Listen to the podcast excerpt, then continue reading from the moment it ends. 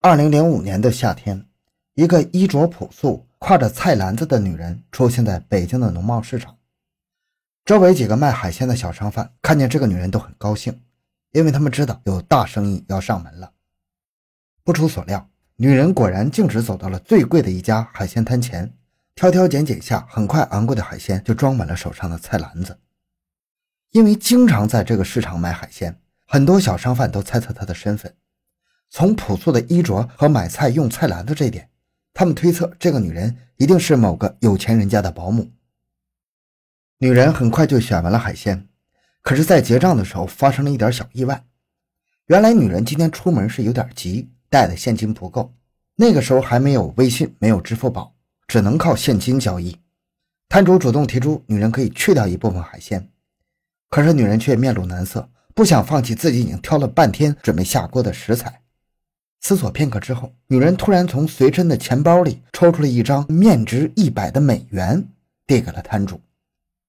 她对摊主说：“老板，您看用这个结账可以吗？”美元在国内出现的比较少，旁边的其他摊主也都围过来看热闹，这让摊主很为难呢。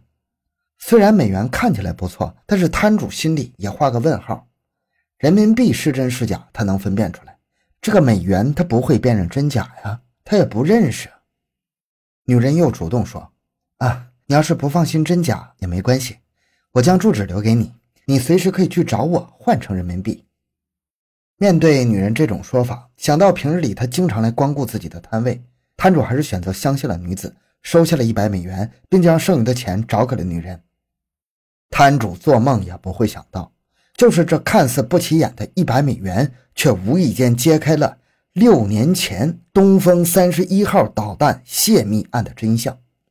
一个在市场买海鲜的女人，怎么和洲际导弹扯上关系了呢？难不成她就是导弹泄密案的主谋吗？欢迎收听由小东播讲的《一九九九年导弹泄密间谍案》。回到现场。寻找真相。小东讲故事系列专辑由喜马拉雅独家播出。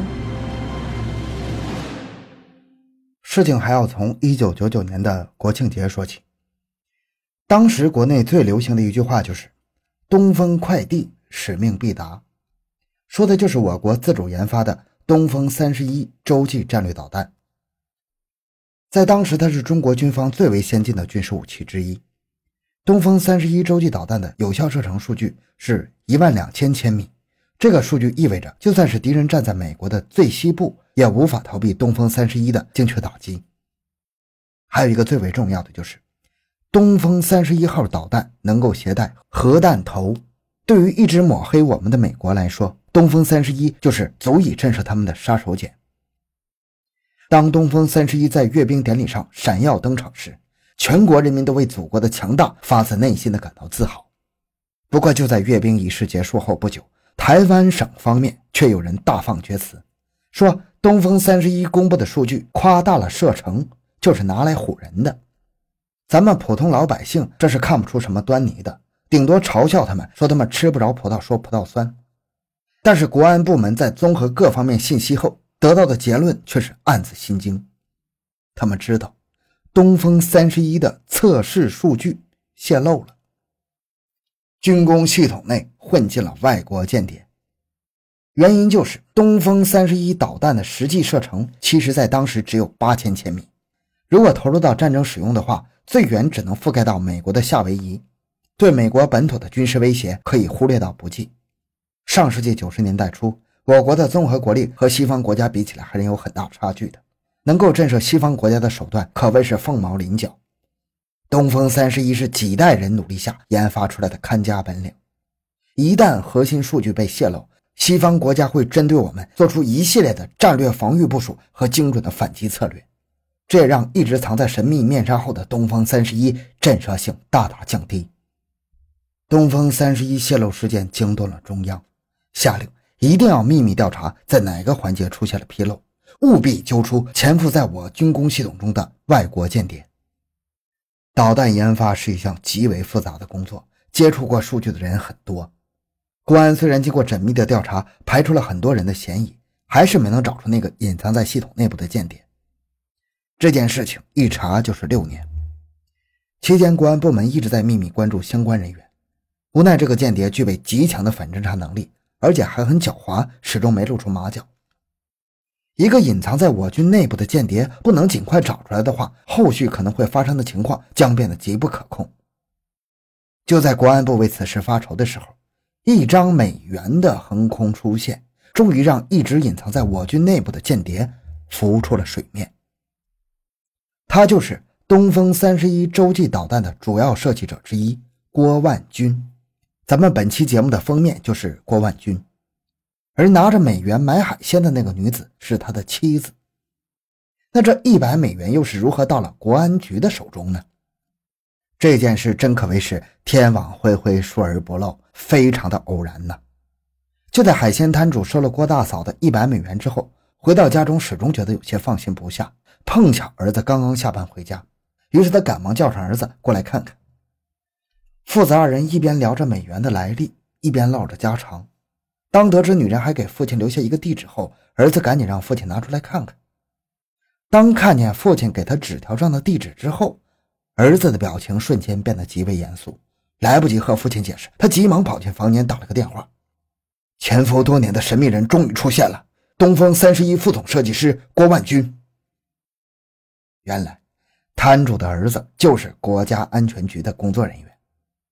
职业的敏感让他瞬间意识到这一百美元背后可能隐藏的秘密，因为他认出了纸条上的地址，正是他曾经调查过的郭万军的住所。国安局在掌握了这个重要信息后，立即对郭万军展开了深入的调查，很快就发现了特殊的情况：郭万军家中的人每个月都会到银行将美元兑换成人民币。郭万军作为国家的核心科研人员，没有出国记录，在海外也没有亲属，他也从没有在银行用人民币兑换过美元。那么每个月兑换人民币的大量美元是从哪里来的呢？唯一的一种可能就是他被国外的情报机构策反了。根据这个线索，公安局立即对他实行了抓捕。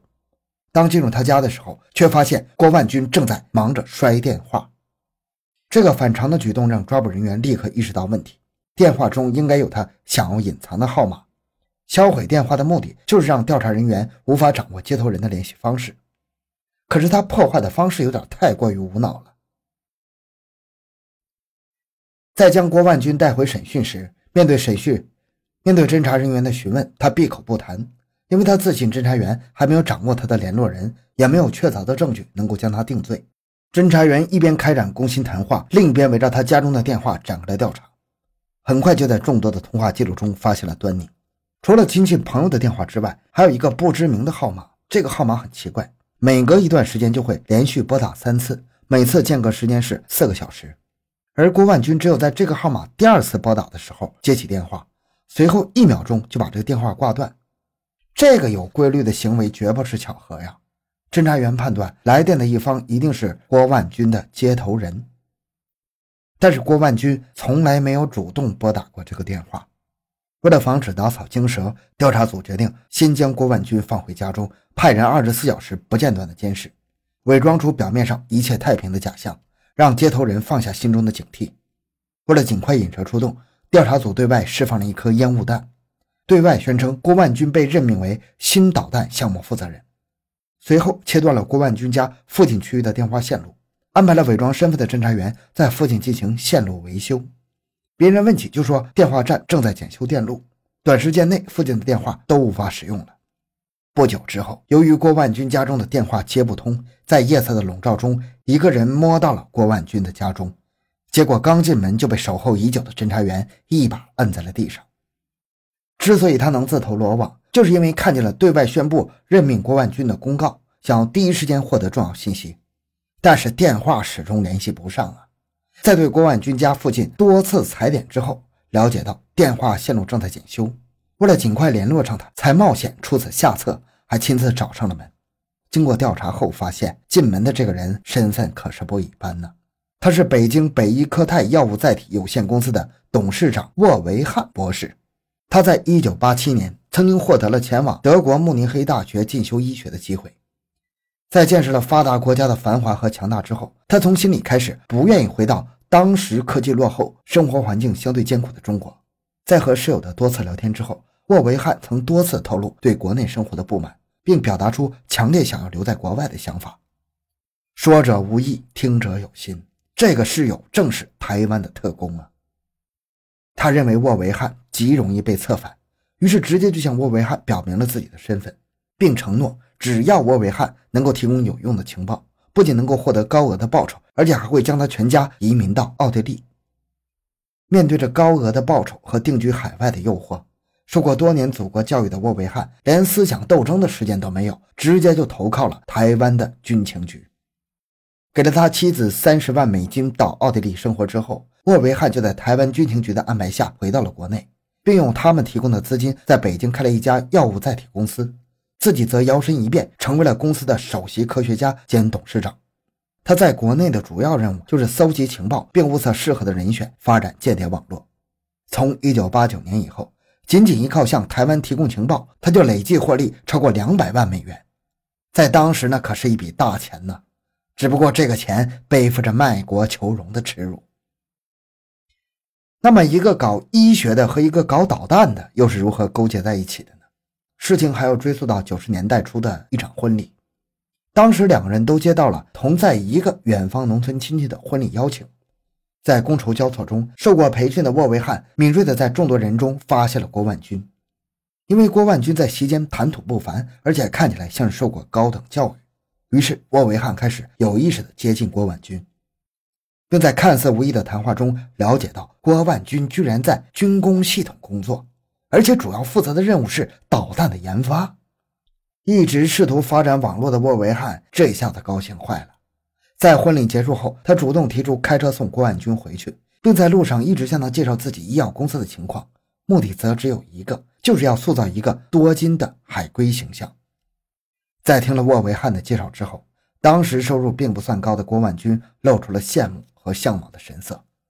这一切都被沃维汉看在了眼里。随后，只要是个节假日，哪怕是儿童节，沃维汉都会大包小裹的拎着礼物往郭万军家跑。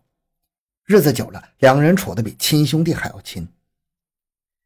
在见识了沃维汉生活上的极大富足之后，郭万军也开始变得有些嫉妒和不满，嫉妒他是一个。卖药的居然可以拥有这么多财富，不满的是自己一个搞科研的收入才能勉强维持一家人的生活，巨大的落差让他产生了失落。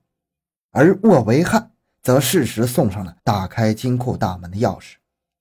他试探性的说：“国外对导弹项目十分的关注，如果郭万军能够提供些信息的话，高额的回报不是问题。”此时满脑子都是钱的郭万军早就忘记了什么是科学家的风骨，早就忘记了他当初的初衷了。在沃维汉的牵线搭桥之下，一切变得水到渠成。他开始源源不断的提供有关导弹的信息，换取酬劳。起初还只是一些边边角角的情报，后来尝到甜头的郭万军彻底放弃了所谓的底线，开始将东风三十一号导弹的核心信息出卖给国外，其中有七项，那更是绝密级的情报啊！此时的他已经知道了沃维汉的真实身份，但是丝毫没有悔改的想法。而更令人感到愤恨的是，为了能够让沃维汉更好地理解导弹知识，郭万军还亲自给他上课科普。对于这些深奥的东西，一个学医的人自然是搞不懂的。但是沃维汉如数都记了下来，然后通过特殊渠道将这些信息送到了台湾。凭着这些绝密的情报，两个人着实是发了一笔汉奸财呀。